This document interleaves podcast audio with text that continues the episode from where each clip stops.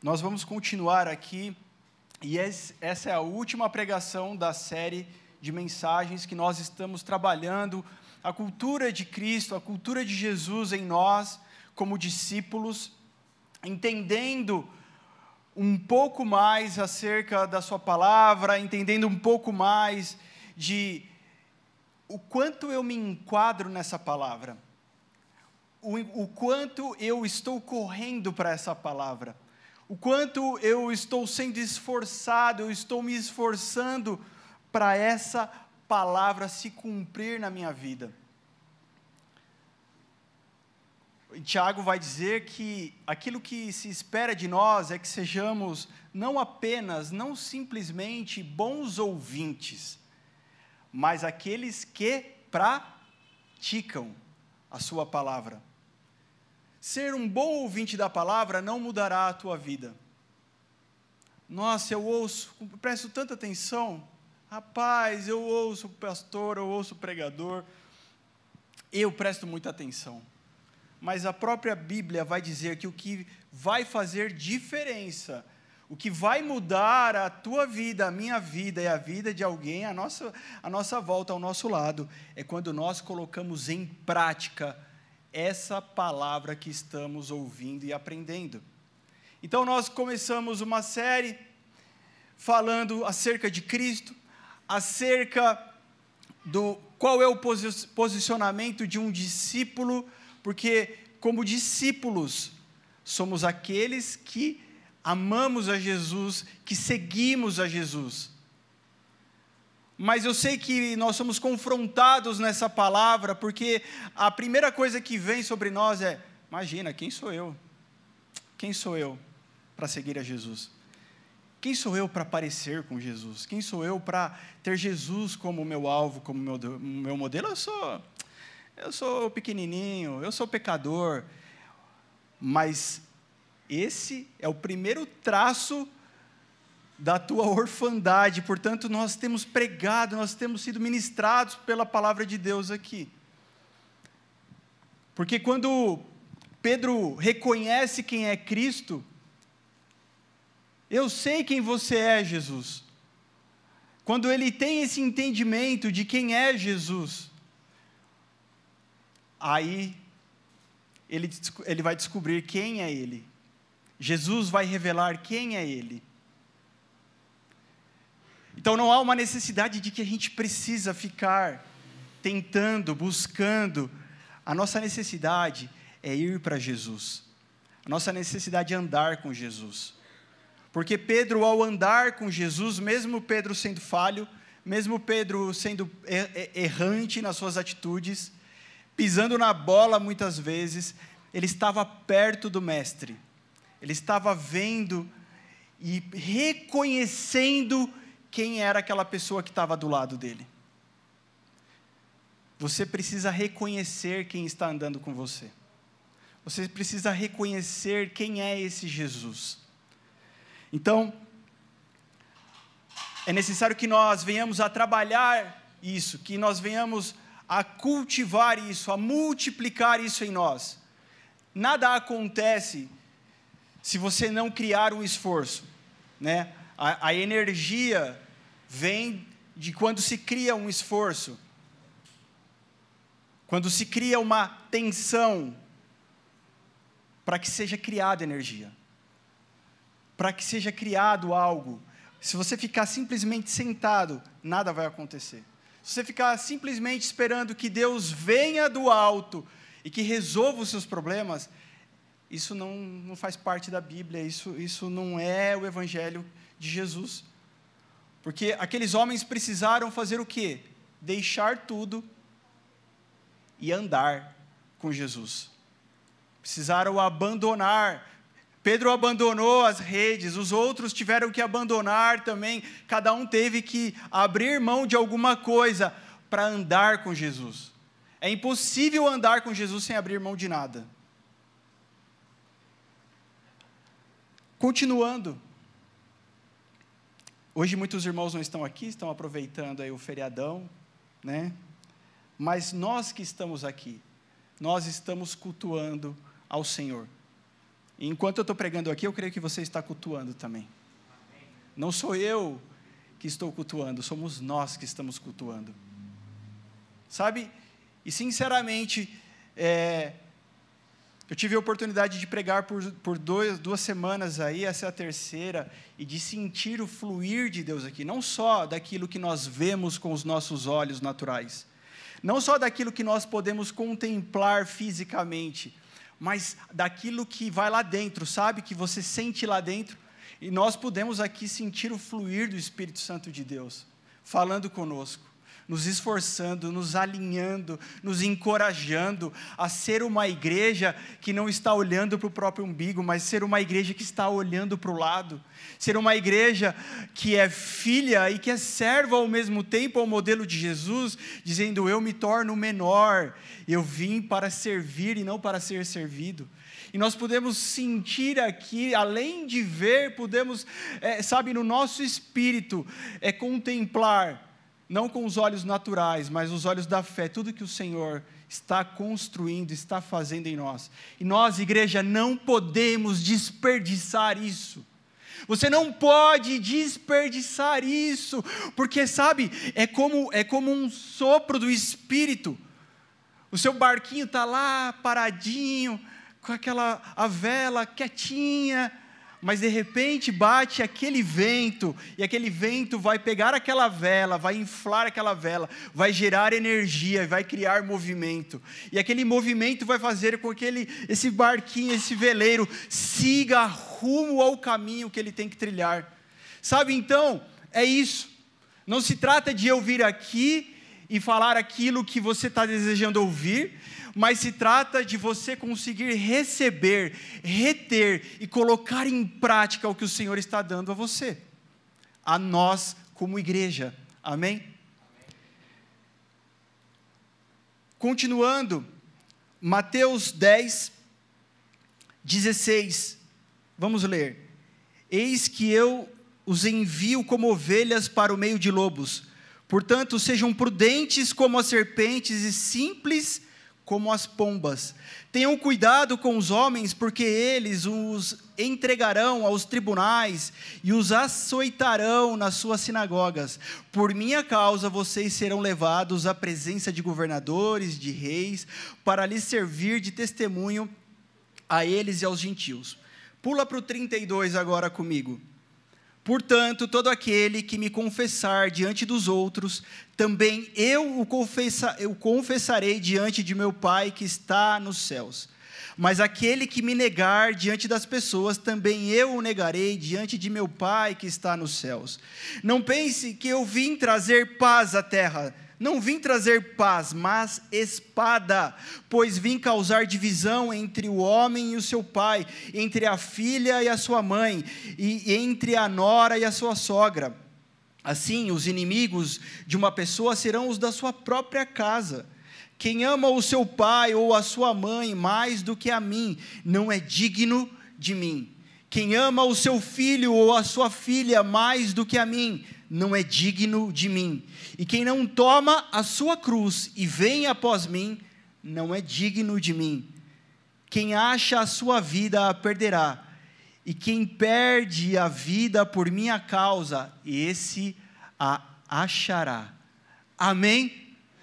Igreja, parece até forte demais quando a gente lê isso, quando a gente ouve isso, do tipo, Caramba, eu amo tanto meu pai, eu amo tanto a minha mãe, eu amo tanto os meus filhos. Mas Jesus vai dizer que eu preciso amar mais a Ele do que todas essas coisas. Sabe, um pouco antes, se você lendo aqui, um pouquinho antes, é, antes no começo de Mateus 10, Jesus está comissionando os seus discípulos.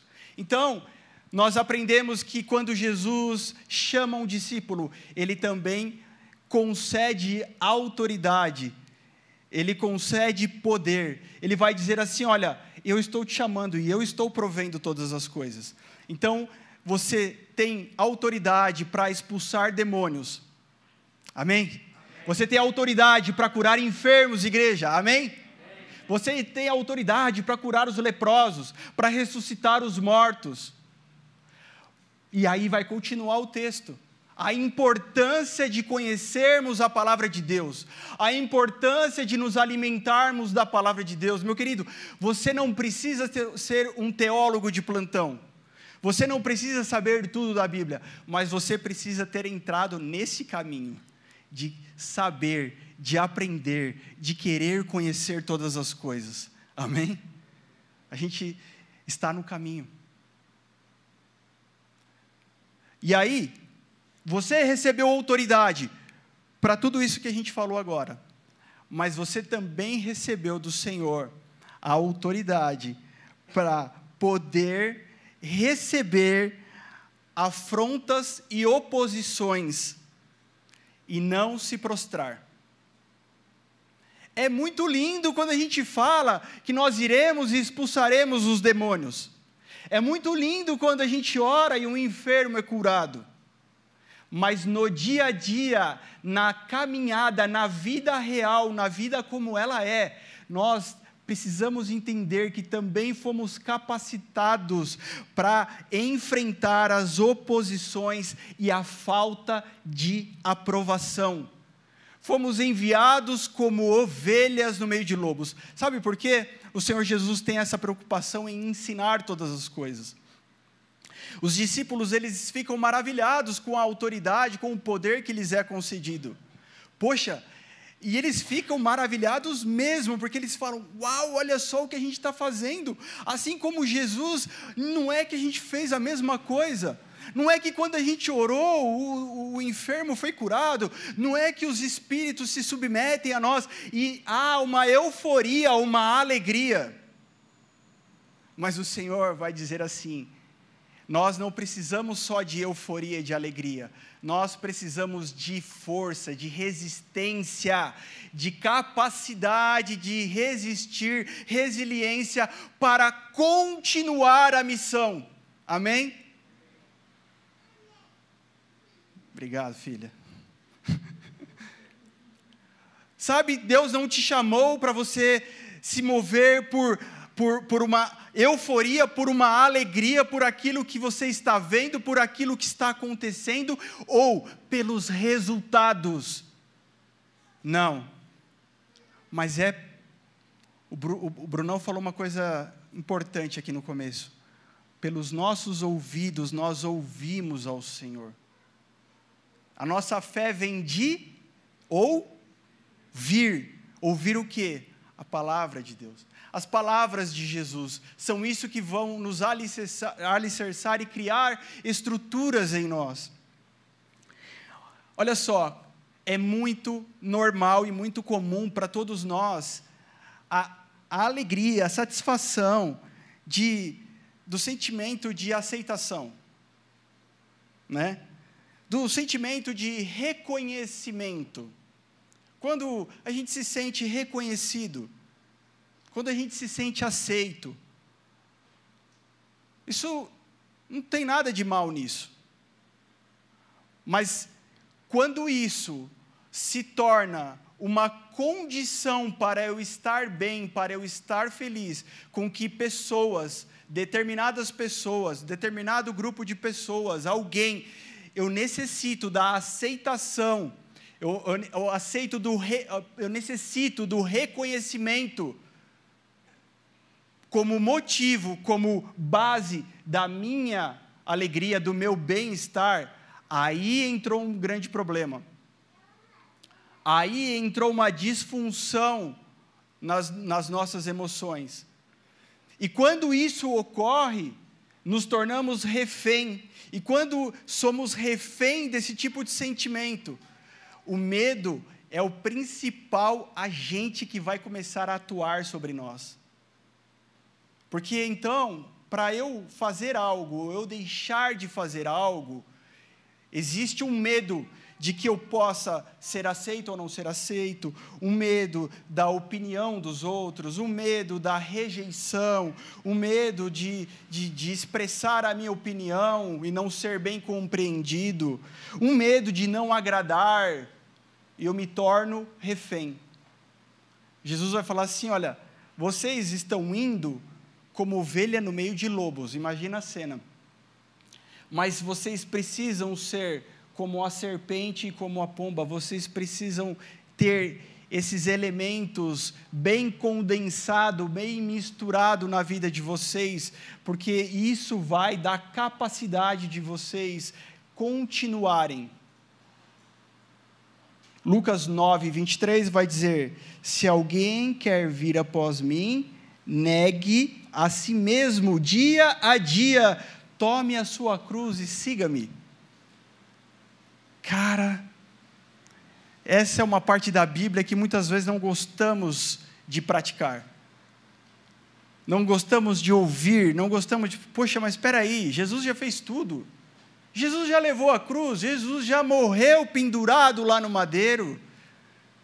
Mas então por que é que ele vai dizer: toma a sua cruz e negue a si mesmo?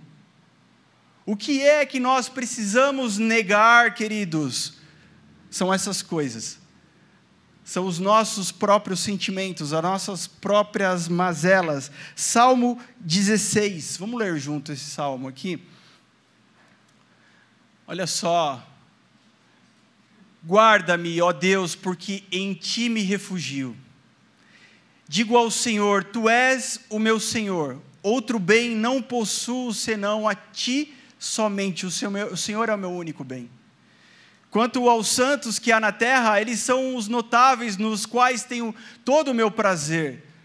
Muitas, muitas serão as dores dos que trocam o Senhor por outros deuses. Não oferecerei as suas libações de sangue, e os meus lábios não pronunciarão os nomes deles.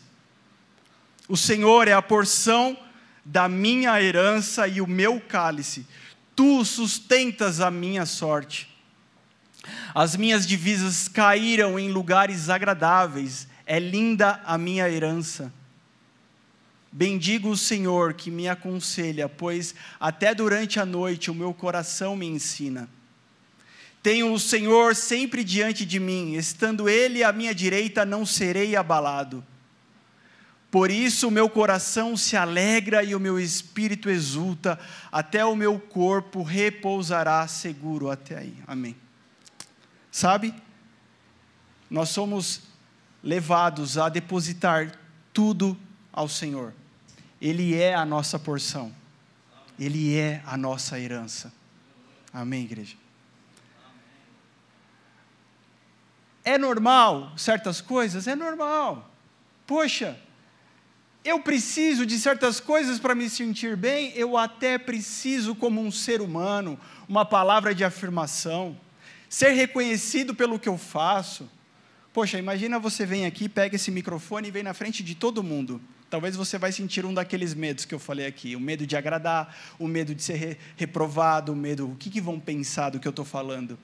Né? Você já foi numa dinâmica de grupo, aí faz aquela roda, tem um, dois, três psicólogos, e aí você precisa falar e participar e se expor, é ruim, né? Tem gente que trava nessa hora. Então você vem aqui, você pega o microfone e fala, e no final alguém me fala: Poxa, foi muito bom o que você falou. Ah, que puxa, ainda bem, né? Que bom, poxa, que bom que foi bom, que, que bom que deu certo. Sabe, é normal esse, esse desejo do reconhecimento, esse, esse desejo de que as coisas naturais aconteçam. Mas existe um outro nível para nós andarmos. Existe um nível para andarmos junto com Jesus, onde já não dependemos mais dessas coisas. Aonde Ele é tudo o que nós temos, tudo o que nós precisamos. Aonde Ele faz todas as coisas em mim, Ele opera tudo em mim, e eu estou satisfeito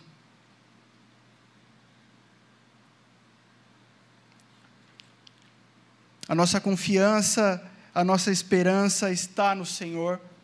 1 Timóteo 4:10 vai dizer: "Pois é para esse fim que trabalhamos e nos esforçamos, porque temos posto a nossa esperança no Deus vivo, Salvador de todos, especialmente dos que creem." Segundo Timóteo 4 do 9 ao 18, vamos ler aqui juntos. Olha só o que Paulo está dizendo aqui. Empenhe-se por vir até aqui o mais depressa possível, porque Demas tendo amado o presente século, me abandonou e se foi para Tessalônica. Crescente foi para a Galácia, Tito foi para a Dalmácia. Somente Lucas está comigo. Encontre Marcos e traga-o junto com você, pois me é útil para o ministério. Quanto a Tíquico, mandei-o para Éfeso. Quando você vier, traga a capa que deixei em Trode, na casa de Carpo. Traga também os livros, especialmente os pergaminhos. Alexandre, o ferreiro, me causou muitos males. O Senhor dará retribuição de acordo com o que ele fez. Tome cuidado com ele também, você, porque resistiu fortemente às nossas palavras. Na minha primeira defesa, ninguém foi a meu favor, todos me abandonaram. Que isso não lhe seja posto na conta. Mas o Senhor esteve ao meu lado e me revestiu de forças, para que através de mim a pregação fosse plenamente cumprida e todos os gentios a ouvissem. Eu fui libertado da boca do leão. Olha só, se o apóstolo Paulo pôde viver isso, pôde passar isso, será que eu e você também podemos? Você já se sentiu frustrado? Você já se sentiu rejeitado? Você já se sentiu, meu, esquecido, no lugar errado? Fala, não é possível, eu não estou no lugar certo. Não é possível, eu não estou fazendo a coisa certa. Sabe, eu só, eu só quero hoje, em nome de Jesus, igreja, que você esteja bem atento ao que o Senhor quer falar. Eu só quero hoje, em nome de Jesus, chamar a sua atenção para que você venha a buscar o discernimento que vem da parte dEle. Não da sua mente, não do seu intelecto, mas o que vem direto da sua graça, do seu trono, porque venhamos a nos mover muitas vezes pelo que vemos, pelos resultados, e aí aí é um grande engano. Ó, oh, nosso louvor hoje foi incrível. Nosso louvor hoje foi demais. Por quê? Porque foi bem barulhento. Porque muita gente gritou. Porque muita gente chorou. Será que foi mesmo? Eu preciso ir na fonte e entender o que o Senhor está querendo dizer sobre mim. Meu querido, que sobre a sua vida não recaia a sua inteligência simplesmente, mas venhamos a ser como os discípulos que tiveram coragem de abandonar as suas coisas para pegar a do Mestre, pegar as coisas do Mestre. Jesus, eu, eu tenho coragem, Jesus. Eu sei que o Senhor me deu inteligência, eu sei que o Senhor me dotou de uma certa capacidade, mas isso é muito pouco quando eu olho para Jesus. Eu tenho coragem de abandonar tudo isso e me apegar a Jesus para cada vez mais aprender dele e ser mais parecido com ele.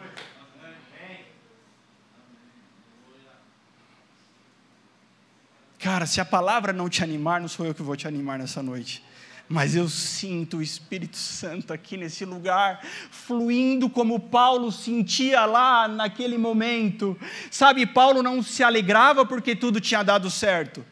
Paulo não se alegrava porque tudo estava a favor. Paulo não se alegrava porque as pessoas fizeram o que ele esperava que elas fizessem. Pelo contrário, Paulo se alegrava na esperança da glória futura.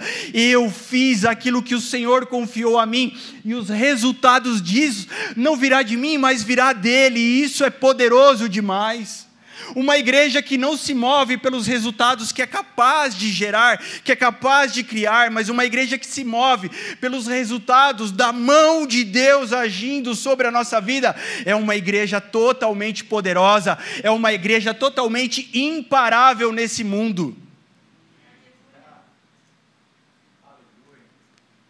E nós estamos aqui escolhendo qual é o caminho que queremos trilhar. Nós estamos aqui escolhendo quem eu quero ser. Cara, hoje as pessoas, elas vivem uma crise por aquilo que elas não têm. E entenda o que eu vou dizer. Eu conheci a Jesus. Eu recebi do seu amor. Eu não entendi nem muito bem. Mas ao entrar nesse lugar, algo aconteceu no meu coração e eu fui tocado. Barreiras caíram dentro de mim. Coisas começaram a se mover eu já não sou mais o mesmo. Meu querido, isso é maravilhoso, é o encontro do Espírito de Deus com o pecador. mas não pode parar aí. É necessário que venhamos a dar passos com Jesus, crescendo em graça, graça sobre graça, graça sobre graça, crescendo na Sua palavra, sendo, sabe, conformado à, visão de Jesus, ao pensamento de Cristo. Porque muitas vezes, sabe, estamos sendo tratados, o nosso coração está sendo massageado, está sendo, sabe, acarinhado pelo amor de Deus, está, está, está muito bom mas estamos aqui chorando por aquilo que nós não temos. Enquanto esse não é o choro do discípulo de Jesus. O discípulo de Jesus não chora por aquilo que ele não tem, ele chora por aquilo que ele ainda não é, mas ele vai se tornar.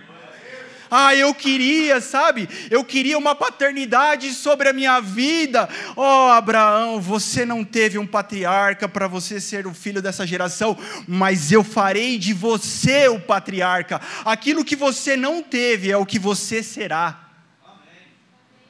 Meu querido, deixa eu te falar uma coisa muito séria. Que Deus quer te levar para um outro nível. Não o nível de ter coisas, mas o nível de se tornar aquilo que você acha que faltou para a tua vida, você então se torna nisso, nesse lugar o Senhor te coloca. É isso que faz diferença, meus queridos. O que faz diferença é isso. Ah, eu não tive na minha infância. Poxa, eu gostaria de ter brinquedos. Eu só brincava com, com os com a panelinha, com legumes e com a batata e com o tomate que era vermelho. Eu não tive brinquedo, eu não, cara, você pode ser aquele, não simplesmente que teve, mas aquele que vai fazer com que muitas crianças tenham, porque você é recurso em essência. Ah, eu não tive amor de mãe, eu queria tanto uma mãe amorosa agora está tua filha aí diante de você, agora está teu filho. Aquilo que você não teve, você se torna. Aquela criança vai receber daquilo que Deus fez em você, não daquilo que você tem. Ela, sabe, não vai usufruir daquilo que você tem. Poxa, eu queria um pai espiritual, porque eu não teria errado, eu não teria feito isso, eu não teria batido a cabeça. Se eu tivesse um pai espiritual, poxa, quando eu era adolescente, quando eu era novo, quando eu já estava na igreja, mas ainda não entendia as coisas, então eu ainda trupicava. Meu querido, se você não teve, o Senhor vai tornar você, para que outros venham a receber Jesus na sua vida, para que você seja a imagem, espelho de Cristo para alguém. Pobre homem que depende daquilo que tem, mas nós preferimos, sabe, confiar nele, porque ele está fazendo em nós algo, ele está nos tornando. Amém? Amém. Sabe, se Paulo pôde passar por isso, queridos, ele só pôde passar por isso porque ele recebeu da fonte. Ele recebeu. Ele recebeu algo que outra pessoa qualquer não tinha. Ele recebeu uma carga, é, é, uma dose, uma dose de segurança, uma dose de contentamento, uma dose de paz de espírito, uma dose de profundo senso de identidade, de saber quem ele é de profundo senso de destino, de saber o que ele está fazendo e aonde ele vai chegar.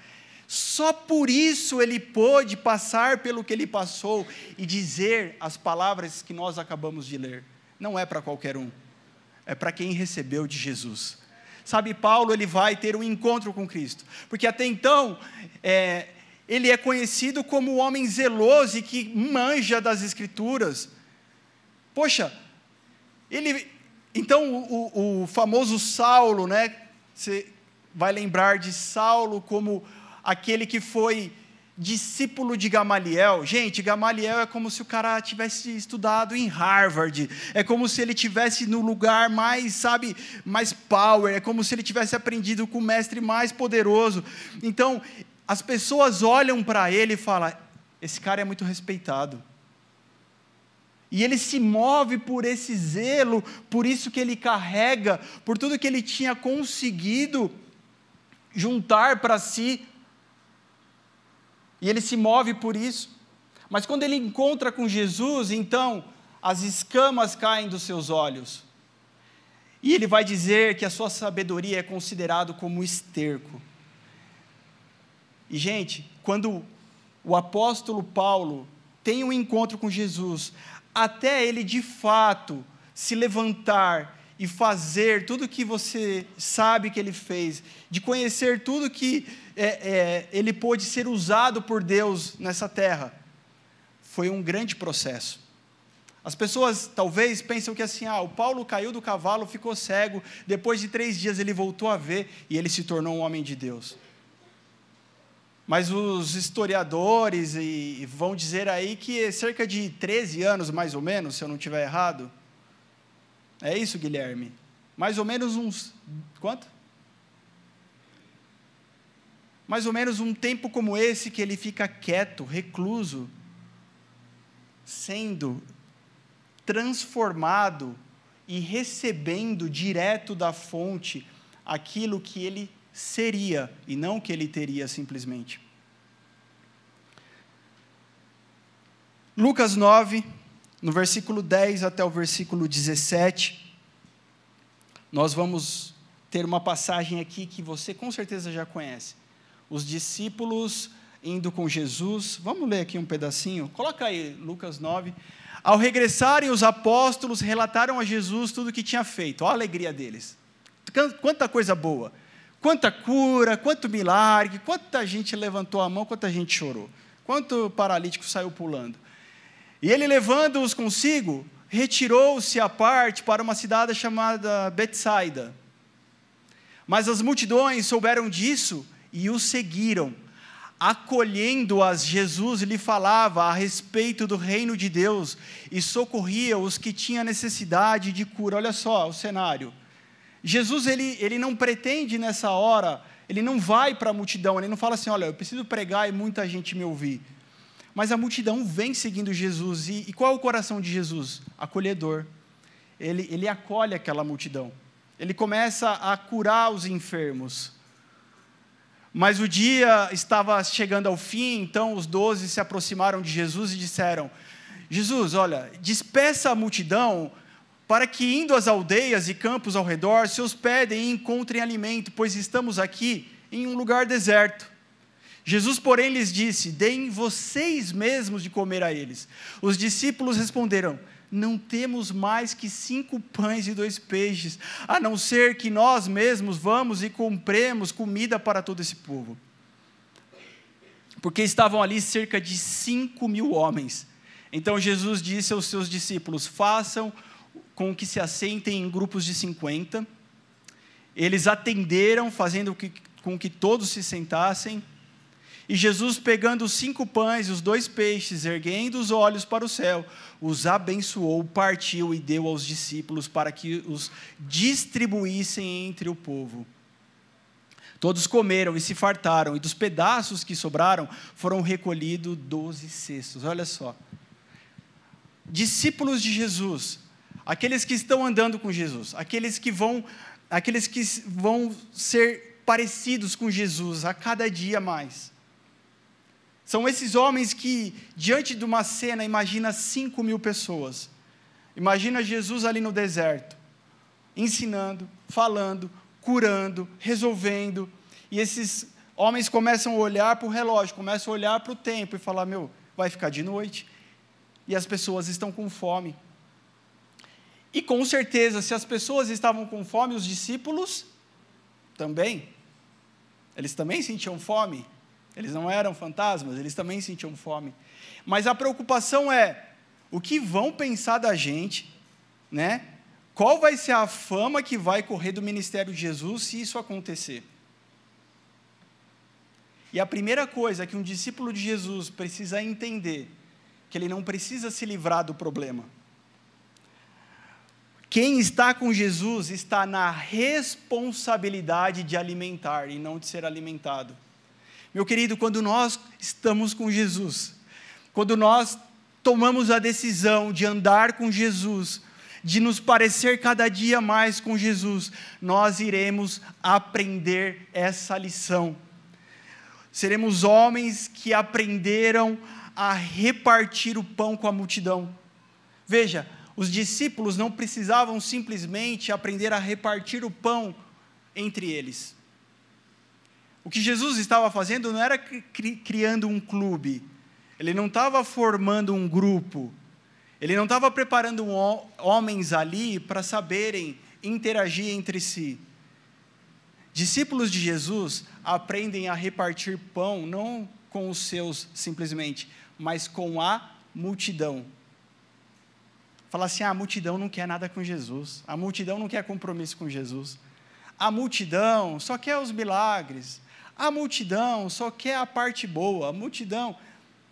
São essas pessoas que os discípulos vão servir. Não se trata apenas de lavar os pés dos amigos, os discípulos. Se trata também de se preocupar com a multidão. Quando você está andando com Jesus, meu querido, deixa eu te falar uma coisa. Você vai aprender que a responsabilidade está com você cara, na minha família o negócio tá assim, tá não sei o quê. Poxa, na minha família, cara, eu não sei da sua família, eu não sei do seu pai, eu não sei da sua mãe, eu não sei das condições que podem ser as mais adversas possíveis. Assim como alimentar cinco mil pessoas num deserto tendo cinco pães e dois peixes, tal qual esse grau de dificuldade pode ser aquilo que te cerca. Mas andando com Jesus, entenderemos que a responsabilidade é nossa. Cara, minha mãe não está bem. Eu preciso alimentar ela. Meus filhos não estão bem, eu preciso alimentar eles. Meus irmãos não estão legal.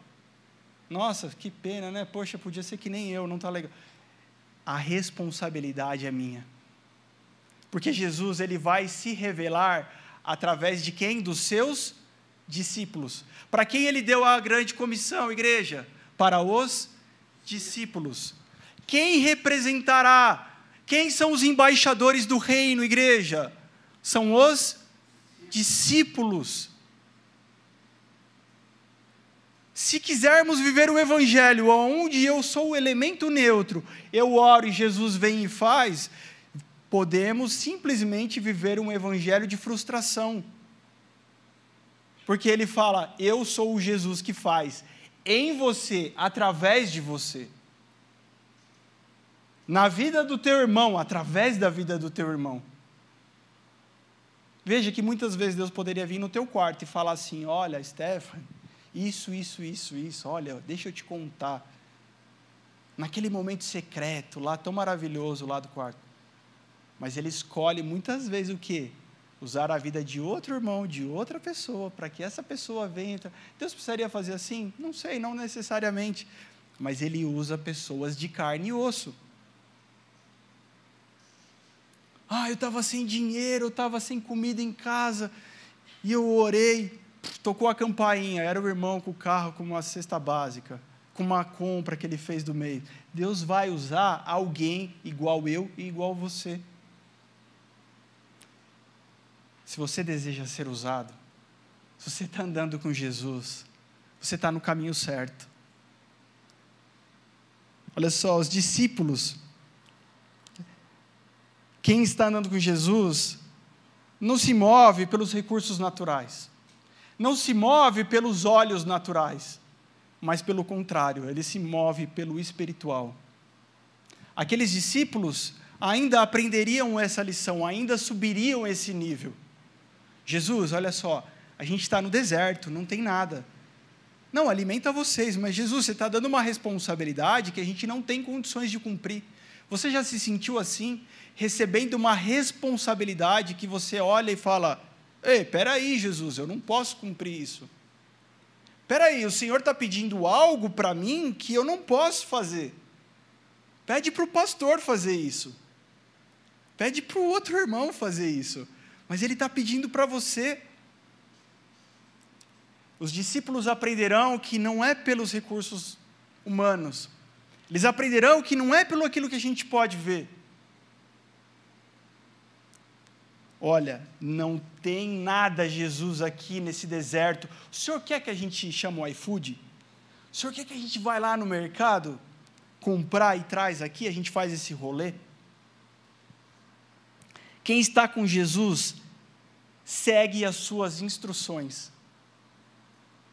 Queridos, você está andando com Jesus, se você está aprendendo que há um pão a ser repartido com a multidão, se você está aprendendo que a responsabilidade está conosco, se você está aprendendo que não é pelos olhos naturais, não é pelos recursos humanos que nós temos que vamos nos mover, nós também vamos aprender que nós precisamos simplesmente dar crédito às suas instruções.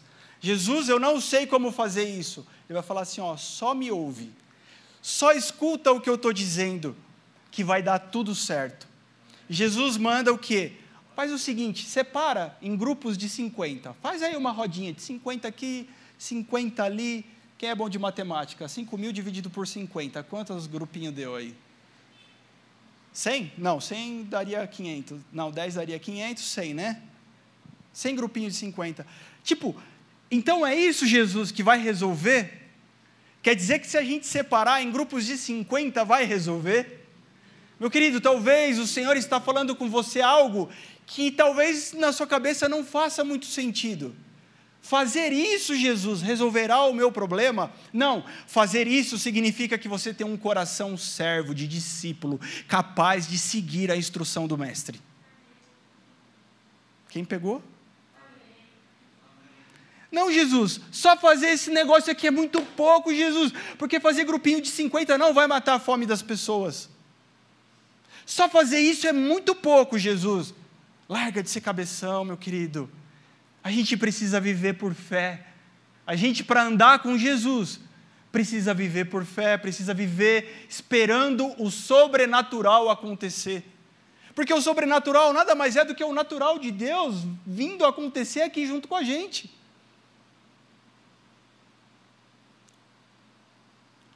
Mas se a gente aprendeu isso, nós vamos aprender que quem está com Jesus sempre abençoa. Sempre abençoa. A sua boca é uma boca que gera bênçãos. Sabe? O Senhor, ele não simplesmente fala coisas, o Senhor gera. Toda vez que Deus abre a boca, ele gera ele traz a existência, e você precisa entender o poder que tem nisso. Eu, nós, igreja, precisamos entender o poder que existe sobre aquilo que nós declaramos, nós professamos. Você acha que você é um elemento neutro, mas quando você está no campo de batalha, você é um representante de qual exército? Aquilo que você diz no campo de batalha é uma declaração não são só palavras, mas declarações. Você imagina agora lá a treta rolando na Rússia e na Ucrânia. Aparece um russo no meio lá, perdido, ele cai lá de paraquedas e está no meio do bairro lá na Ucrânia. Gente, o que aquele cara falar, imagina que tem 100 ucranianos e ele se perdeu do exército, está lá o russo lá procurando a, a tropa dele. O que ele falar ninguém quer saber como é que ele chama, ninguém quer saber quantos filhos ele tem, ninguém quer saber se ele tem mãe. O que ele falar é a Rússia falando. Faz sentido isso? É ou não é? Você acha que você pode ser um discípulo de Jesus e estar a paisana? Não tem como. Porque dentro da tua casa, aquilo que você fala são declarações. Na tua família, que ainda não entende a palavra de Deus, na tua família que ainda não ama Jesus, suas palavras têm peso de declarações do reino de Deus. A sua boca pode ser usada para, para o bem ou para o mal, para a glória ou para a vergonha. Feche teus olhos, faz essa oração comigo. Senhor, que a nossa boca venha ser motivo, instrumento de glória ao teu nome, Senhor. Aqui estão homens e mulheres ao qual o Senhor tem falado, o Senhor tem equipado, o Senhor tem treinado, o Senhor tem liberado do seu amor. Queremos ser portadores das verdades dos céus aqui na terra, Pai. Amém.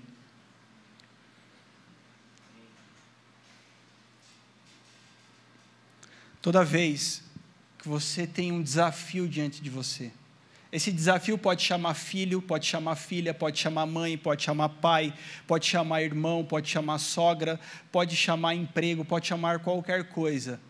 Para transformar uma realidade, é necessário abençoar. Pai, graças te dou.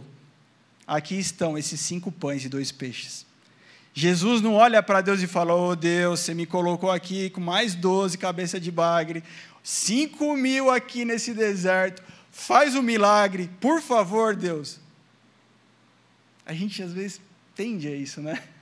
Deus, faz alguma coisa agora, porque olha só a treta que eu tô. Agora, Senhor, ixi, eu já falei que eu sou crente, Deus, agora faz alguma coisa aqui. Queridos, existe uma forma certa de acessar o coração de Deus. É a gratidão. Deus, eu sou grato, eu descanso no Senhor porque o Senhor está no comando de tudo, o Senhor está no controle de tudo. Você não se move pelo tamanho do desafio, você não se impressiona com o tamanho da treta, da guerra. Você dá os seus passos olhando para quem é a tua fonte. Então, eu simplesmente abençoo. Eu duvido que cada um de nós aqui não tenha algo que nós precisamos a bem, começar a abençoar, porque temos falhado em abençoar. Eu duvido isso. Porque você vai colocar a culpa no fulano, no ciclano, não sei o quê, não sei o quê. Mas se você quiser fazer parte desse seleto grupo aqui, daqueles que sacodem a terra, que andam e perturbam a terra, e são os discípulos de Jesus e os representantes do seu reino, você vai precisar chamar a responsabilidade. E talvez o Senhor está agora mesmo lembrando, tocando no teu coração, aquilo que você precisa começar a declarar as verdades de Deus aquilo que você começa a abençoar. Jesus, é só isso daqui, olha, tá esquisito, tá feio, tá muito estranho, mas eu te dou graças, eu abençoo. Amém. Eu abençoo os meus filhos, você abençoa os seus?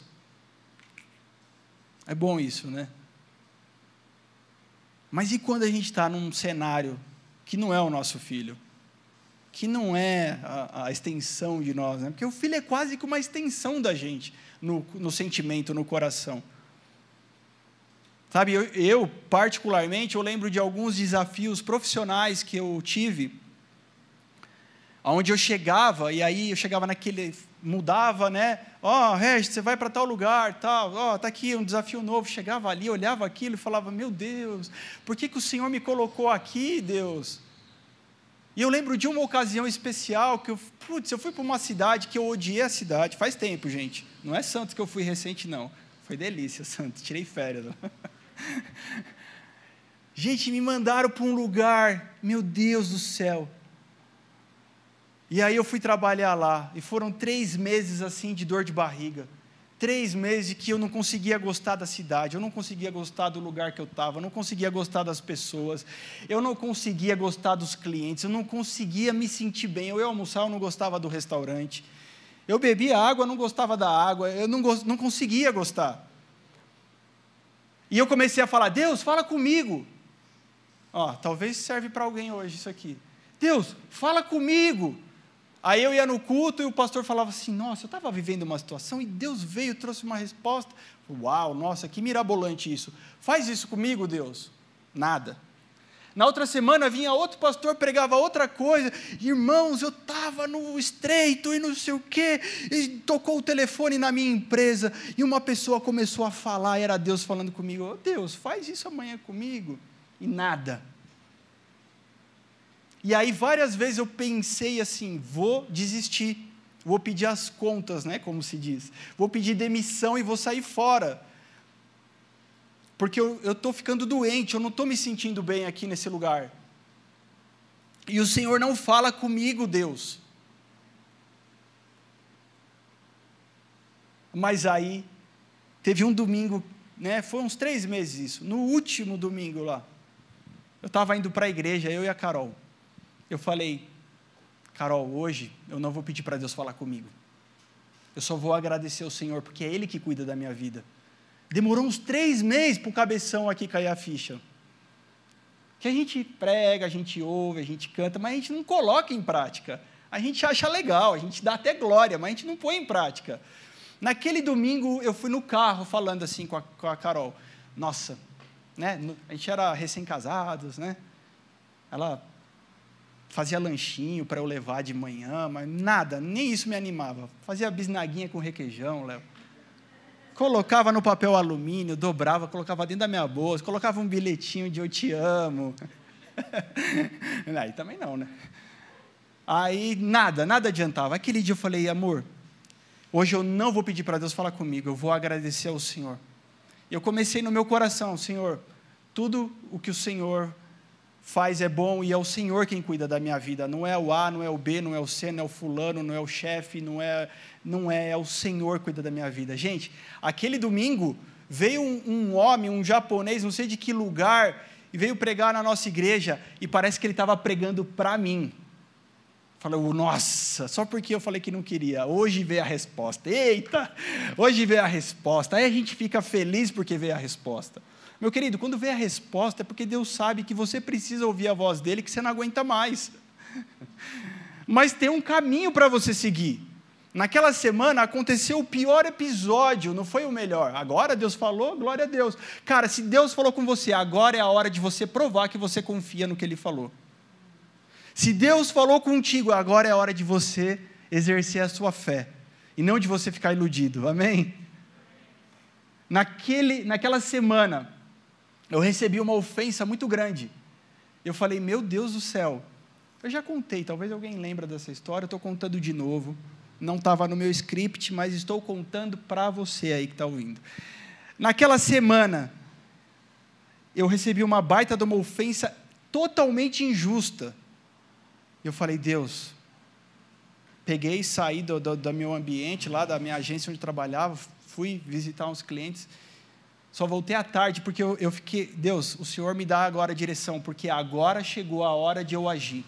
Sabe, quando chega o momento de você exercer aquilo que Deus falou, você vai saber. Você vai perceber que as coisas sacudiram, que as coisas se agitaram e que agora precisa ter um posicionamento.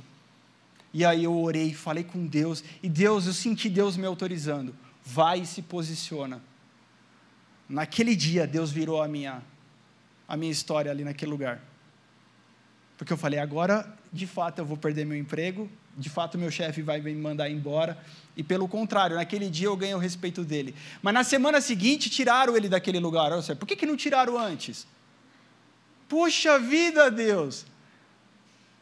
Deus não faz nada de qualquer jeito, meu querido. Deus não faz nada torto, Deus não faz nada de qualquer forma, Deus faz tudo perfeito. Depois de que eu me acertei com aquele homem, na semana seguinte Deus tirou ele de lá e eu fiquei lá substituindo ele.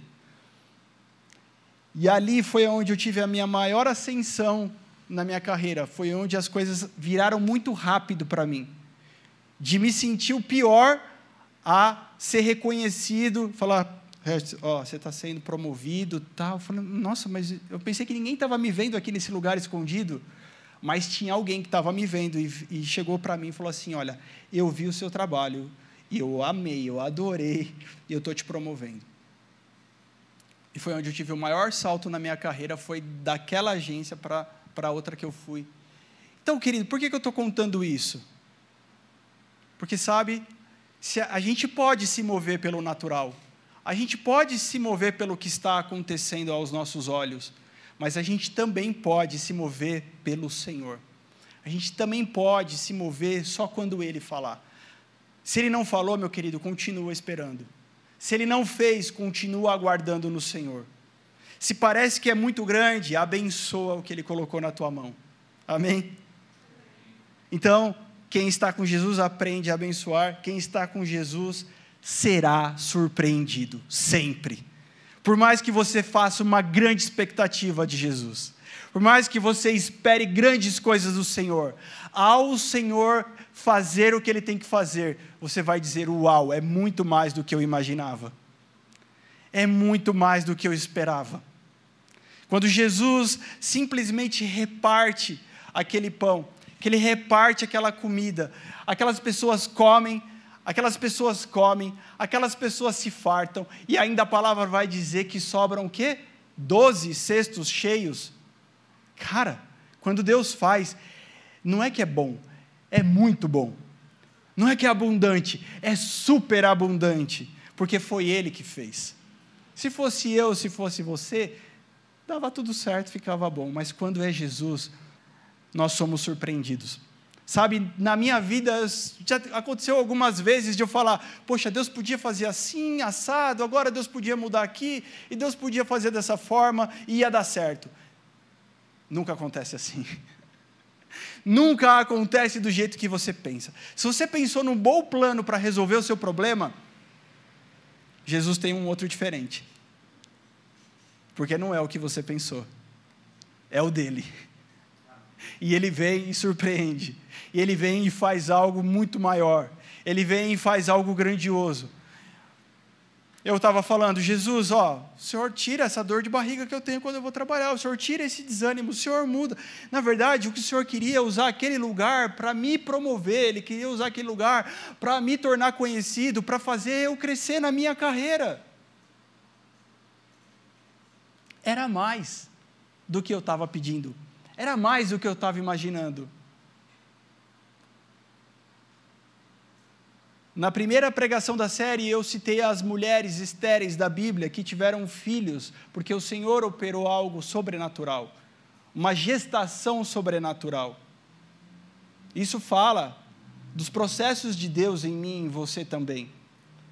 Talvez você esteja gerando algo dentro de você. Você fala, cara, eu não tenho, eu, eu sou estéreo, eu não tenho condições de gerar isso daqui. Eu não tenho como dar à luz isso aqui, mas o Senhor está gerando dentro de você. E quando é o Senhor quem gera, a glória é dele. Quando é o Senhor quem gera, aquilo vai impactar a, a, o mundo que você vive. Quando é o Senhor quem gera, é Ele quem cuida. É Ele quem faz acontecer. Sabe? Igreja, em nome de Jesus, que não venhamos a ser perseguidos pelas nossas nossos maus testemunhos de cristão. Que não venhamos a ser perseguidos porque falamos uma coisa e fazemos outra. Mas que o Senhor nos levante a ser uma igreja que é perseguida porque não abre mão, não arreda o pé de viver o que Jesus falou que nós viveríamos. Que não negocia aquilo que o Senhor já nos comissionou.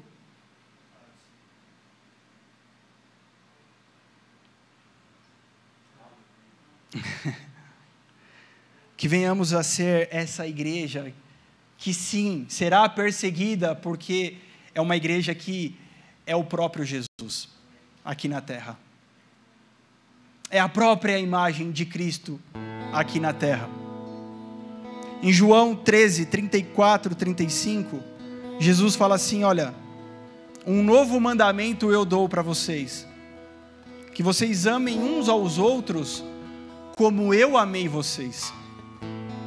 Porque eles conheciam o mandamento: amarás o Senhor teu Deus de toda a tua força, de todo entendimento, de todo o teu coração, e amarás o teu próximo como a ti mesmo. Mas Jesus vem e estabelece um novo padrão vocês vão amar essas outras pessoas com o amor que eu amei vocês. E qual é o amor de Jesus, se não o amor que se entrega, se não o amor que é servo, sabe? Enquanto nós ainda precisamos ser o dono da razão, enquanto ainda nas conversas, nas discussões, eu ainda necessito ter a razão comigo, eu ainda não me tornei conforme a palavra de Deus. Porque Jesus ele não, ele não, ele não pleiteia a sua razão. Olha só, Jesus, ele era o único ali que não tinha pecado. Ele era o único que não tinha crime nenhum. E ele aceita subir naquela cruz sem questionar. Se alguém poderia questionar, era ele. Enquanto nós ainda necessitamos firmemente ter a razão ao nosso lado, ainda falta uma escada, um degrau nessa escada, ainda falta um nível para a gente subir. Ainda precisamos morrer, ainda precisamos amar como Jesus amou. O amor que se entrega, o amor que dá, o amor que oferece, o amor que é generoso, o amor que é capaz de trocar de lugar.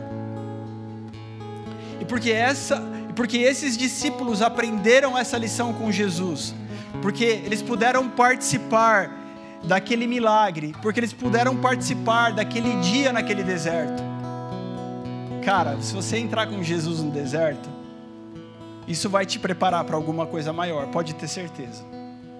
Porque eles entraram naquele deserto e participaram daquele desafio com Jesus. Eles aprenderam a repartir o pão com a multidão. Eles aprenderam a confiar em Jesus. Eles aprenderam que a responsabilidade era deles. Eles aprenderam a seguir a instrução do Mestre. Eles aprenderam a abençoar. Eles aprenderam que no final eles sempre iam ficar de boca aberta, surpreso com o que Jesus é capaz de fazer. Por causa disso, a gente pode ler Atos 2:42 em diante. Por causa disso, você conhece a, a história da igreja primitiva. Atos 2:42 diz assim: Olha só, Jesus já tinha subido aos céus. O Espírito Santo, o Consolador, o Ajudador já tinha sido derramado. Pedro prega e três mil pessoas naquele sermão falam assim: Eu me rendo, eu preciso disso para viver. E ali começa a igreja primitiva e vai dizer assim: olha, no 42: E perseveravam na doutrina dos apóstolos e na comunhão do partir do pão e nas orações em cada alma havia temor e muitos prodígios e sinais eram feitos por meio dos apóstolos. Todos os que criam estavam juntos e tinham tudo em comum. Vendiam as suas propriedades e bens, distribuindo o produto entre todos, à medida de que alguém tinha necessidade. Diariamente perseveravam unânimes no templo, partiam pão de casa em casa e tomavam as suas refeições com alegria e singeleza, pureza de coração louvando a Deus e contando com a simpatia de todo o povo. Enquanto isso, o Senhor lhes acrescentava dia a dia os que iam sendo salvos. Eu estou orando por uma igreja assim, que vai contar com a simpatia do povo, das pessoas, na simplicidade de partir o pão, de sentar junto, de conversar, de tomar um café e de e de louvar a Deus pelos seus feitos, as pessoas começam -se a chegar e sentar nessa mesa para tomar esse café também. E falar: que história é essa daí? Me explica esse negócio aí. Me passa essa manteiga aí para eu passar no pão. Ô, oh, me explica melhor isso aí. Como que é que Deus faz assim na vida da gente? eu, eu oro por essa igreja. Eu oro por essa igreja, queridos, que precisa aprender que a gente não pode abrir mão de três Cs. Eu queria compartilhar isso com vocês para a gente encerrar aqui. O primeiro C é celebrar.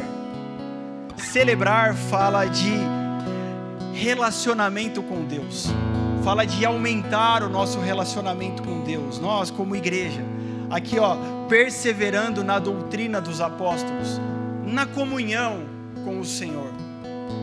Sabe? O quanto mais o Senhor está acrescentando isso em mim, em você, em nós, igreja.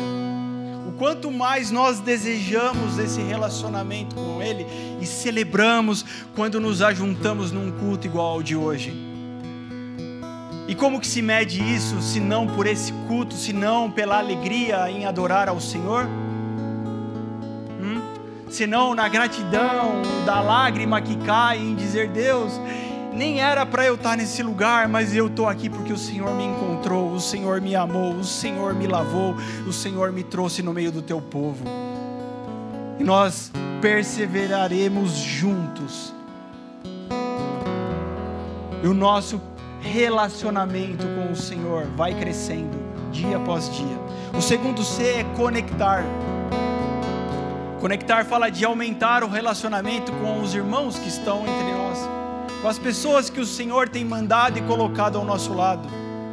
Fala de sentar na mesa, de partir o pão, fala de vender, fala de repartir, fala de um se preocupar com a necessidade do outro. É verdade que você não vai vender a sua casa e trazer o dinheiro para cá, e a gente não quer isso mesmo. É verdade que são outros tempos, mas é verdade que quando eu vejo alguém precisando de alguma coisa, quando eu estou sabendo da necessidade de alguém, é a minha hora de agir. O outro C fala de contribuir. E contribuir não fala só de contribuir com os de dentro, mas com os de fora também. E por isso que existe o serviço por isso que existem as missões, por isso que existem os trabalhos, porque precisamos sair dessas quatro paredes aqui e, e servir as pessoas que estão lá fora. E as pessoas vão vendo essa alegria em servir a mesa, essa alegria em colocar o pão, em passar o café, essa alegria em cuidar uns dos outros, e elas vão sendo acrescentadas à família dia após dia. Uma igreja saudável precisa desses três Cs. Amém, gente? Eu queria que a gente orasse por isso daqui. Por uma igreja que celebra a comunhão com Deus. Por uma igreja que conecta os seus irmãos uns com os outros. Não amando como eu amo a mim mesmo, mas amando como Jesus me amou. Por uma igreja que é capaz de contribuir com um mundo que está aguardando um Jesus que seja revelado. Amém? Você pode ficar de pé? Enquanto a gente precisar discutir, queridos, quem vai fazer isso, quem vai fazer aquilo, enquanto a gente precisar lá é, nomear pessoas, dar cargos para as pessoas para fazerem atividades, nós ainda somos uma igreja que não conhece o Jesus que se entregou. Mas quando nós conhecemos o Jesus que se deu como oferta, o Jesus que se derramou, o Jesus que foi como ovelha muda para o matadouro, o Jesus que disse assim: Eu não vim aqui para ser servido por vocês, não, fiquem tranquilos, eu vim aqui servir vocês. Nessa hora, então, cada um de nós, sabe, pega a sua parte e alegremente fala: Vamos junto Cada um pega a sua parte e fala assim: Deus, eu quero participar dessa história bonita aí, Senhor. Eu quero participar desse negócio que o Senhor está fazendo. Eu não mereço, Deus. Eu não mereço, mas o Senhor me amou e a minha alegria está nisso. A minha alegria está que o Senhor continuará me amando por toda a eternidade. A minha alegria está porque o Senhor faz em mim as coisas que eu não mereço mesmo mas o Senhor está me tornando a sua habitação dia após dia. Dia após dia, dia após dia, o Senhor está me tornando a sua habitação. Aleluia.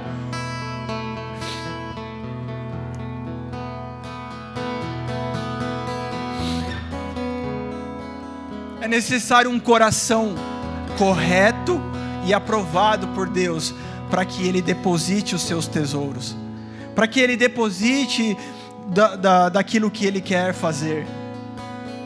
Não dá para a gente inverter a ordem, não dá para a gente preparar tudo maravilhosamente aqui, para depois sermos reprovados por Deus pelo nosso coração enganado. É necessário um coração aprovado pelo Senhor. É necessário nos humilharmos diante de Deus, falar: Deus, vem em mim, Senhor, e abre a minha visão, assim como o Senhor fez com Paulo, a ponto de que quando eu precisar sofrer rejeições, eu possa me alegrar naquilo que o Senhor está fazendo. A ponto de que ao ver o que está acontecendo comigo, Senhor, eu possa tomar a responsabilidade de mudar o cenário. Meu querido, aonde Jesus chega, alguma coisa diferente acontece. E eu, particularmente, tenho situações aonde Jesus precisa chegar. Eu não estou falando aqui como alguém diferente de você. Eu tenho situações na minha vida onde Jesus precisa chegar. E eu aposto que você também tem situações onde Jesus precisa chegar. E nós começamos a trilhar esse caminho de falar: Senhor, então usa a minha vida. Faz, Senhor. O Senhor está nos preparando para isso, igreja. O Senhor está nos preparando para sermos, não para termos. Ah, nós queremos ter isso, nós queremos ter aquilo, nós queremos ter aquele outro. Nós teremos quando nós formos, quando nós pudermos olhar assim, olha só em quem o Senhor nos tornou. Em quem o Senhor nos tornou. Qual a adoração que sai da sua boca? Hã? Qual é a adoração que sai do teu coração? Isso não sou eu que avalio, mas o Senhor está fazendo isso. Como Paulo bem disse, o Senhor está retribuindo a cada um. Feche os teus olhos comigo, Pai. Nós confiamos, ó Pai, na tua palavra sobre todas as coisas, Jesus. No poder que existe na tua palavra. E quando o Senhor profere a sua palavra, o Senhor está criando todas as coisas, ó Deus. Pai, por isso eu me alegro, Senhor, no que o Senhor está fazendo. Que o Senhor nos, Senhor nos molde, Senhor, a tal ponto a ser a igreja, Senhor, que te celebra. A igreja, Senhor, que conecta, a igreja que contribui, Senhor a ser a igreja que toma a responsabilidade do desafio para si, mas ainda reconhece que é o Senhor quem fará todas as coisas. É capaz de reconhecer que é o Senhor quem fará tudo em nós, é o Senhor quem irá operar os milagres, as maravilhas, os improváveis, ó Deus. Que sobre os nossos corações, ó Pai, recaia esse sentimento, Senhor, de agradecer diante dos desafios que estão vindo sobre nós, Jesus. De olhar para o alto e agradecer e dizer obrigado, Senhor, porque eu não posso, mas se o Senhor está depositando sobre mim, é porque o Senhor fará em mim. Muito obrigado, Jesus. Muito obrigado, Senhor. Eu queria te convidar a terminar esse culto agradecendo a Deus, adorando ao Senhor. Quais são as palavras que podem sair da sua boca?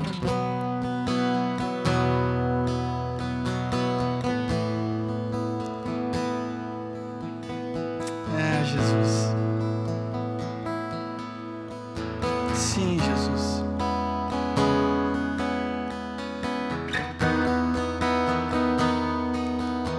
É, Jesus. Meu querido, o pior erro que pode ter é querer consertar a adoração com louvor. A adoração, ela é consertada é na nossa vida, querido. Porque é como um altar que precisa ser edificado. Sabe? Amanhã com certeza você terá pedrinhas para juntar. Com certeza você vai ter que colocar sobre o altar. E dia após dia trabalhar isso, arrumar Assim como ele, Elias não poderia orar ao Senhor e ele consumir aquele holocausto com fogo sem antes ele arrumar, edificar aquele altar, assim somos nós também. É impossível fazermos isso sem gastar tempo com Deus, sem gastar tempo na Sua presença. Ah, é impossível. É impossível ter uma vida de adoração sem tempo na Sua presença sem amar essa presença sobre todas as coisas.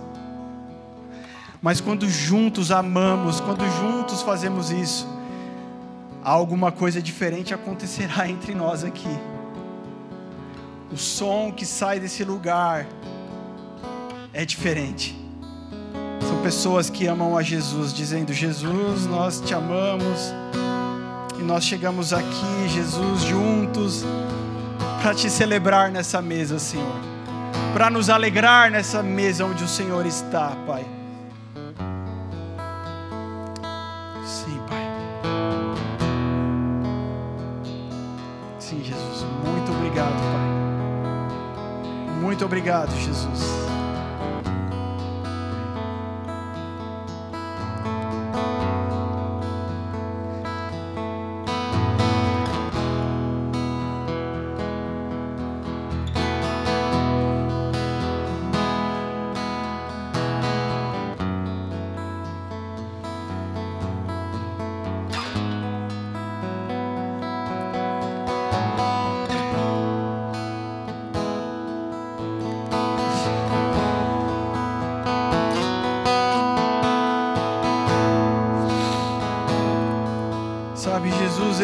Cura a tua dor. Ele é capaz de fazer aquilo que você já nem acredita mais. Ele é capaz de fazer o sobrenatural, Ele é capaz de trazer milagres à existência. Mas existe algo ainda maior que isso. Ele nos quer para Ele. Ele quer o nosso coração para Ele. Ele, ele nos quer pertinho dele. E aquilo que foi quebrado lá no jardim, Ele mesmo vai consertar. A comunhão que um dia foi quebrada, Ele não abriu mão. E se você ler a última página da Bíblia, você vai ver que é isso que vai acontecer naquele grande dia. Estaremos novamente juntos com Ele ouvindo da Sua voz, desfrutando da Sua presença.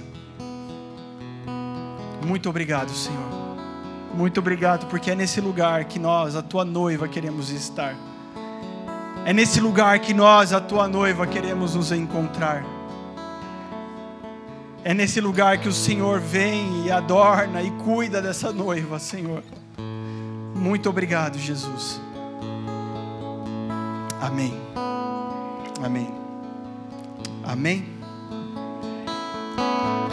Só relembrando, meus queridos, no dia 12 de março, sábado, dia 12 às 20 horas, nós teremos um culto especial aqui, né? Nós fizemos essa série, finalizamos hoje, mas ainda teremos um culto especial que arremataremos aqui com o pastor César Bianco, lá da igreja Zion que vem para contar um pouco e de compartilhar sobre aquilo que Deus tem feito no ministério dele, daquela igreja, né?